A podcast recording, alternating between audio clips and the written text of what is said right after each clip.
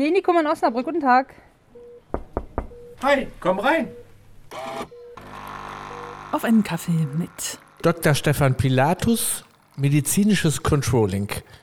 Schön, dass Sie da sind, Dr. Pilatus. Möchten Sie einen Kaffee oder Tee? Danke, freue ich mich drauf. Gut. Milch oder Zucker? Beides. Beides, sehr schön. Volle Programm. Medizinisches Controlling, da könnte man ja ein bisschen auf den Gedanken kommen, dass wir sowas ähnliches machen wie Dr. Baumann, der ähm, für Qualitätsmanagement zuständig ist, mein letzter Gast. Also medizinische Abläufe kontrollieren. Aber weit gefehlt, oder? Es geht um Finanzen.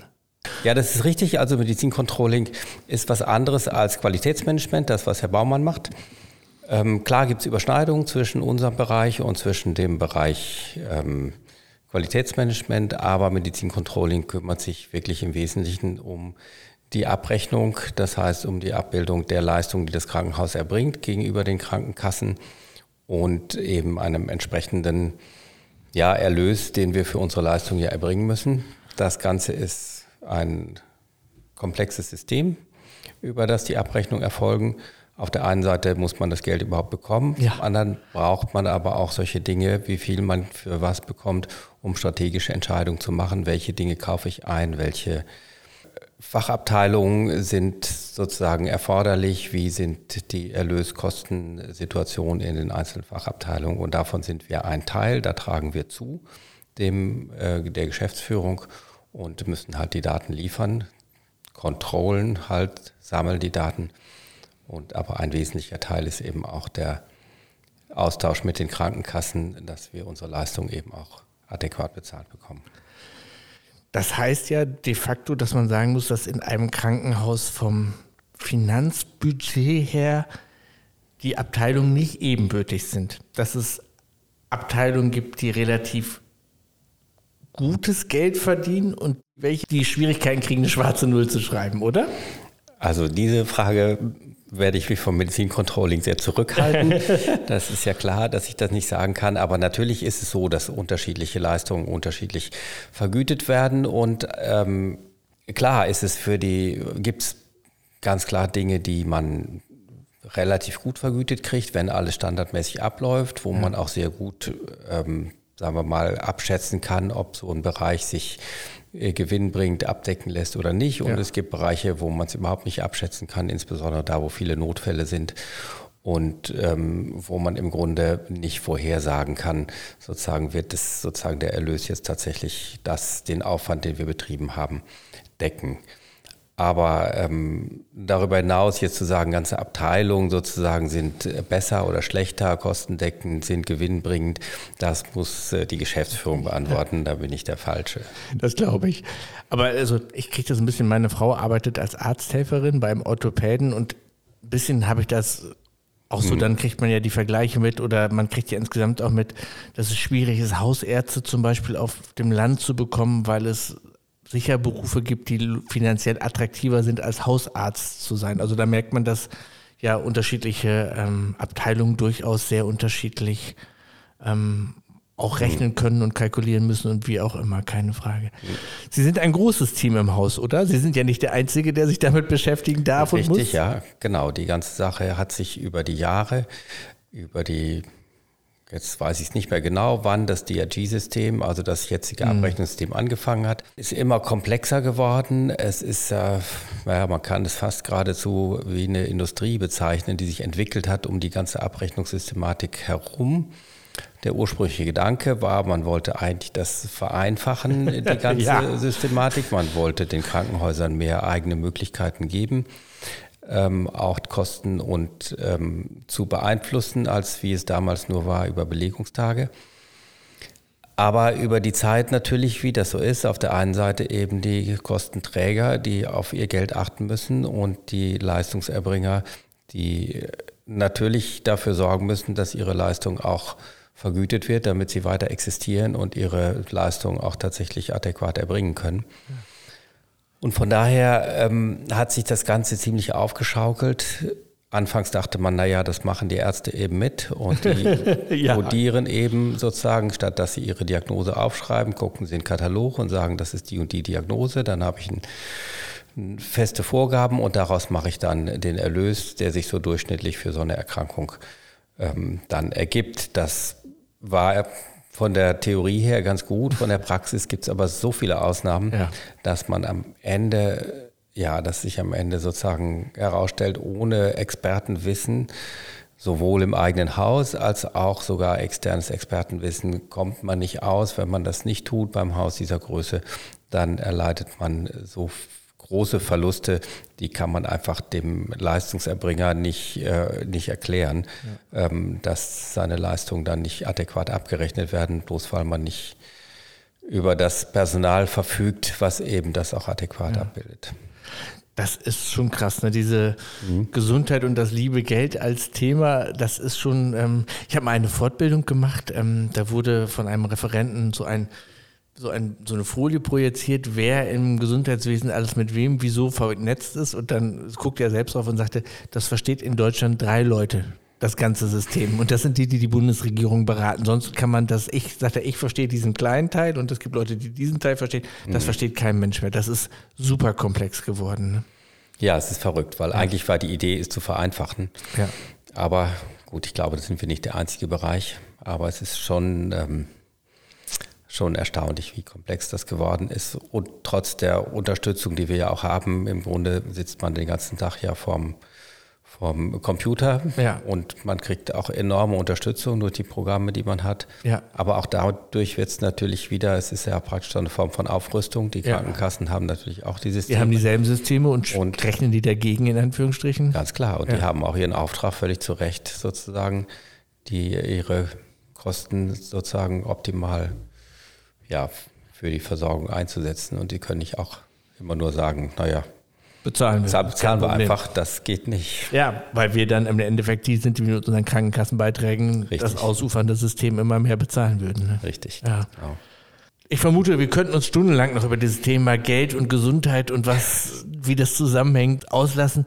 Wollen wir mal nicht machen. Ähm, Sie sind auch selbst Arzt, richtig? Richtig, genau. Bin Mediziner, habe Medizin studiert und ähm, habe auch als Arzt gearbeitet. Dass ich jetzt im Medizincontrolling bin, ist, war nicht mein ursprünglicher Plan. Genau, Sie waren, welche Fachrichtung haben Sie gemacht? Ich war Anästhesist hier im Haus. Okay. Meine Ausbildung habe ich zum Teil auch hier gemacht zum Facharzt und bin dann hier in der Anästhesie quasi groß geworden. Bin dann vor 15 Jahren als wir den Bereich ambulantes Operieren gegründet haben, bin ich dafür zuständig gewesen, den Bereich auszubauen, aufzubauen als Anästhesist.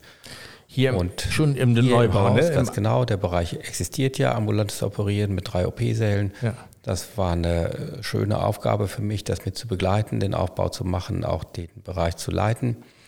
Und ähm, das hätte ich auch gerne weitergemacht, ähm, wenn nicht 2016 krankheitsbedingt ich dann äh, leider die ärztliche Tätigkeit aufgeben musste. Mhm.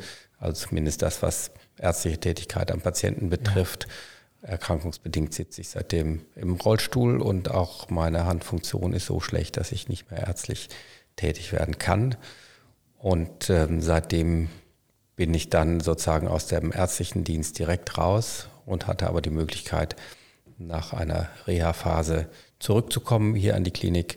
Das hat man mir angeboten freundlicherweise. Und äh, da habe ich dann auch natürlich zugesagt und bin seitdem im Bereich Medizincontrolling, also in der Verwaltung, tätig. Allerdings nur noch halbtags anders als ja. vorher.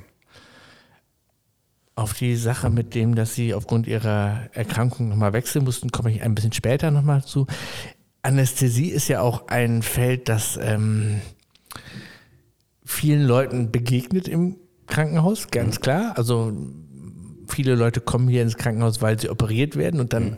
ist Anästhesie in dem ganz großen von Teilanästhesie bis Vollnarkose ja immer wieder Thema, was sicher auch mit vielen Ängsten belegt ist bei den Leuten, oder? Anästhesie ist etwas, wo viele Angst vor haben, weil sie im letzten die Kontrolle über sich aufgeben. Kann man das so sagen? Das ist richtig. Also das Kontrolle aufgeben ist das, wo die meisten Leute Angst vor haben. Sie wünschen, dass sie schmerzfrei sind, aber die Angst eben für diese Zeit komplett die Kontrolle aufzugeben, ähm, ist für viele Leute angstbesetzt. Mhm. Was ja auch sozusagen, Total wenn wir uns das selber forschen, Ja. ähm, wäre es genauso. Und insofern ist natürlich der Anästhesist, der dafür zuständig ist, der das auslöst, dies- diesen Zustand, der aber auch dafür zuständig ist, dass man diesen Kontrollverlust eben auch, dass der vorübergehend bleibt. Ja.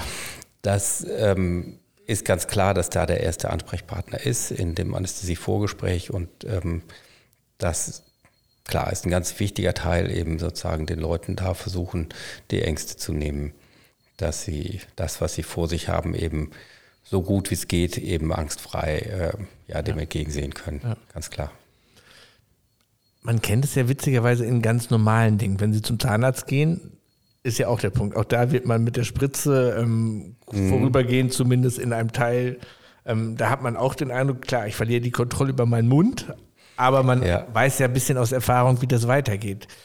Ähm, ich weiß noch, als ich vor zwei Jahren mal am Rücken operiert worden und war, glaube ich, durchaus nicht traurig drum, dass das Ganze ohne Vorwarnung kam. Also ich hatte plötzlich einen, ich hatte schon länger einen Bandscheibenvorfall, bin dann relativ kurzfristig ins Krankenhaus gekommen und kurzfristig auch ähm, entschieden worden, dass ich operiert werde.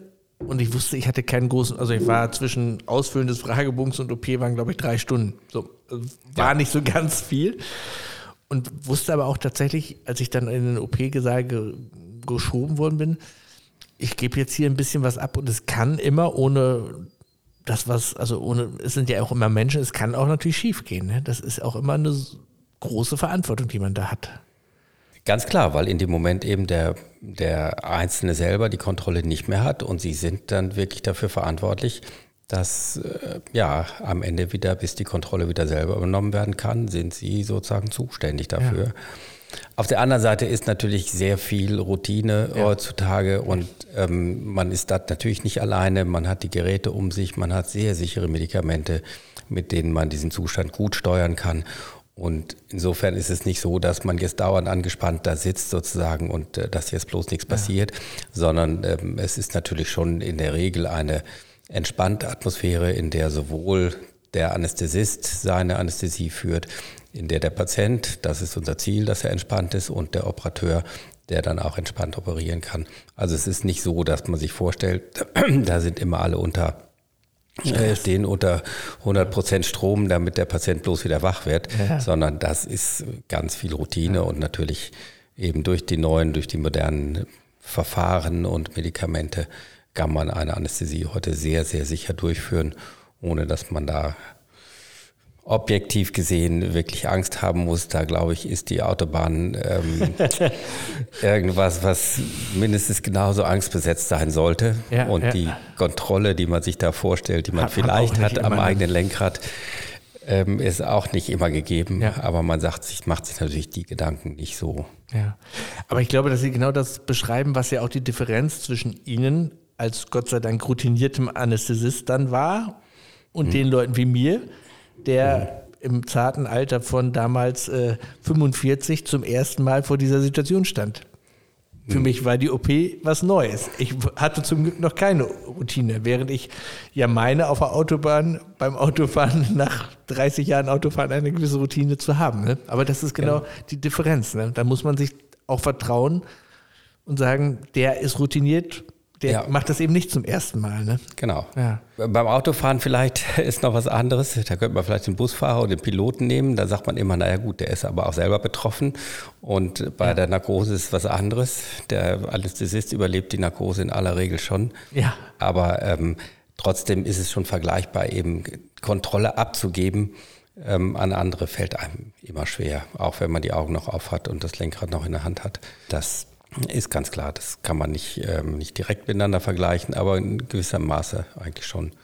Man tut es nicht gerne. Aber das Risiko an sich ist eben wirklich extrem gering heutzutage, weil die Verfahren einfach sehr, sehr sicher sind, die Leute natürlich ausgebildet sind und die jungen Leute, wenn sie auszubilden sind, das nicht alleine tun, sondern natürlich jemand dahinter steht, der die Sache eben routiniert beherrscht. Dr. Pilatus, wir machen einen kurzen Break sozusagen. Ich danke Ihnen für das erste Gespräch, für den ersten Teil. Ähm, spannende Einblicke in zwei völlig unterschiedliche Dinge. Einmal die Gesundheit und das liebe Geld und einmal Anästhesie als Kontrollabgabe des Patienten. Ich freue mich, dass wir uns auf einen weiteren Kaffee nochmal treffen und dann äh, wünsche ich Ihnen bis dahin erstmal alles Gute. Tschüss. Tschüss.